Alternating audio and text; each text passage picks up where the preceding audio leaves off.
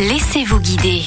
60 ans, ça se fête et ça tombe bien puisque vous êtes attendu pour un anniversaire un peu spécial, celui de la mer de sable à Hermenonville dans l'Oise. Et oui, ce parc célèbre déjà ses 60 ans d'existence et le fait avec vous. Antoine Lacarrière, directeur de la mer de Sable. C'est un parc qui a été créé il y a 60 ans. Euh, un parc créé il y a 60 ans, vous me direz, mais il y avait déjà d'autres parcs d'attractions, sauf que c'est le premier parc à thème. Un parc à thème, la différence, c'est que vous emmenez des gens sur une histoire, il y a une immersion. Alors au départ, le thème de la conquête de l'Ouest n'était pas le thème principal. Il y avait d'autres thèmes qui petit à petit ont été euh, remplacés par le thème unique de la conquête de l'Ouest. Un vaste thème qui est né grâce à un homme passionné. Cette initiative de Jean Richard, qui est un homme qui a été passionné d'abord par les animaux, qui a fait beaucoup de cinéma et qui a euh, payé en fait sa passion pour les animaux à travers le cinéma. D'ailleurs, on dit de lui que c'est le seul homme qui nourrissait les faux avec des navets, puisqu'il faisait des films qui n'étaient pas très très bonne qualité, mais parce que sa passion était tellement dévorante, et donc il a créé en 63 ce parc qu'il a créé sur une zone, sur un lieu euh, très spécial, qui est donc euh, la dune de sable qui se trouve près de la commune d'Armenonville, et qui est une dune de sable qui fait à peu près 25 hectares, et qui est une vraie dune de sable naturelle, qui vient d'une mer qui s'est retirée il y a des millions d'années, et on a juste exploité la terre de bruyère qui était dessus au début du 19e siècle et qui a fait apparaître cette dune. Un parc qui s'est donc adapté à la nature d'Hermenonville et qui vous prépare de belles surprises pour ses 60 ans. On a créé pas mal de choses à l'intérieur du parc, notamment une porte d'entrée nouvelle. On a créé des, une nouvelle gare. On a rouvert une partie du parc qui était fermée depuis très longtemps, qu'on appelle le ranch, qui est une ferme dans laquelle on va trouver les animaux euh, de la ferme euh, normale, des chèvres, des cochons, euh, des poulets, ainsi de suite. Donc ça, c'est une nouveauté parce que ça va permettre du coup au train de reprendre son sens, ce qui était en fait le cas avant. Le train s'arrêtait à, la gare du ranch et puis les gens pouvaient du coup descendre et, et visiter la seconde partie du parc qui était fermée depuis très longtemps. Et une date importante qui vous réserve un spectacle impressionnant. Il y a le 3 juin, qui est la date d'anniversaire officielle, où là, on fait un spectacle nocturne. Ça a été un grand chahirivari parce qu'on a invité tous les gens qui ont travaillé sur les spectacles depuis la création du parc. Donc, on a des gens qui viennent de partout en France et on va essayer de mettre 60 euh, chevaux dans la dune au moment de la descente et de la fameuse attaque du train avec un peu de voltige équestre, avec un petit peu de spectacle de pyrotechnie et tout se finira avec un grand feu d'artifice vers 11 h du soir. En plus de ce spectacle, vous retrouverez évidemment toutes les attractions habituelles dans les différents univers, de la vallée des Mississippi au canyon du Colorado en passant par le désert du Nouveau-Mexique. Pour plus d'informations, rendez-vous sur le site merdesable.fr.